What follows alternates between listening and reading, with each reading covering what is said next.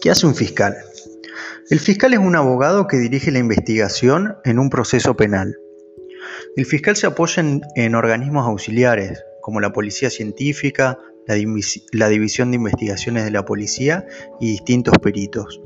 Su objetivo es reunir pruebas para poder llevar a los responsables de un delito a juicio ante un tribunal de jueces. En definitiva, la función del fiscal es investigar los hechos delictivos y ejercer su persecución ante los tribunales. Pero el fiscal no dicta sentencia, sino que esa es la función de un juez.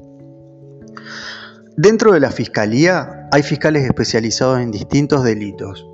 Delitos contra la administración pública, delitos complejos como homicidios o robos agravados y también fiscales especializados en la investigación de abusos sexuales o delitos de violencia de género.